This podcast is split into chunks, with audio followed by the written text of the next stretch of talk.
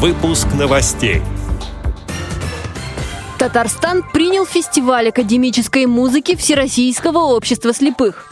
В Российской государственной библиотеке для слепых открылась выставка к 85-летию члена Союза писателей СССР. Центру паралимпийских видов спорта исполнилось 10 лет. Далее об этом подробнее в студии Анастасия Худякова. Здравствуйте!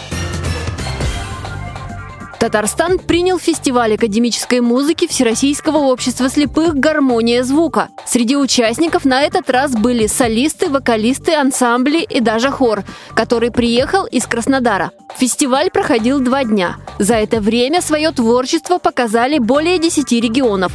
Председатель татарской региональной организации ВОЗ Владимир Федорин все это время находился в зале и поддерживал всех участников. 24-25 мая у нас в Казани на площадке культурно-спортивно-революционного корпуса нашей региональной организации был проведен российский фестиваль академической музыки «Гармония звука». Было очень все здорово. Такое направление непростое, академическая музыка, но то, что это творчество живет в нашем Всероссийском слепых, подтверждение тому, что на наш фестиваль прибыли представитель 13 региональных организаций. Это очень здорово. Спасибо и участникам, и тем региональным организациям, которые направили этих участников. Значит, в этих регионах э, это творчество развивается и очень здорово. Выставка под названием «Поэзия. Музыка души» к 85-летию поэта, члена Союза писателей СССР Глеба Сергеевича Еремеева проходит в Российской государственной библиотеке для слепых. Он родился в Москве. В 1941 году должен был пойти в школу, но война изменила все в жизни семилетнего мальчика. От взрыва запала мортиры Глеб Еремеев лишился зрения. Утратив возможность видеть, он мог часами слушать стихи, которые читала ему бабушка – Поэзия заворожила его, он стал пробовать сочинять. После войны Глеб Сергеевич окончил литературный институт имени Горького. Его стихи стали регулярно публиковать в периодической печати. В 2002 году Глеб Еремеев стал лауреатом Международной премии «Филантроп». Получил первую премию в номинации «Поэтическое творчество». Он автор 18 сборников. Выставка будет работать по 1 августа. Центру паралимпийских, сурдлимпийских и неолимпийских видов спорта исполнилось 10 лет.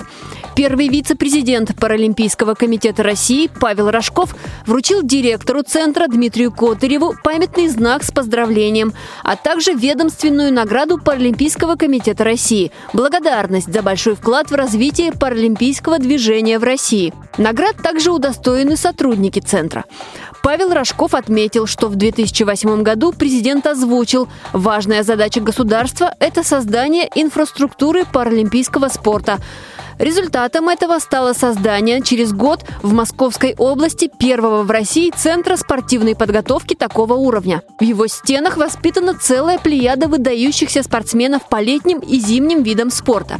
По инициативе Центра создана сборная команды Московской области по хоккею слэдж «Феникс». Восемь игроков команды стали серебряными медалистами Паралимпийских зимних игр 2014 года в Сочи, сообщает пресс-служба Паралимпийского комитета России. Эти и другие новости вы можете найти на сайте Радио ВОЗ. Мы будем рады рассказать о событиях в вашем регионе.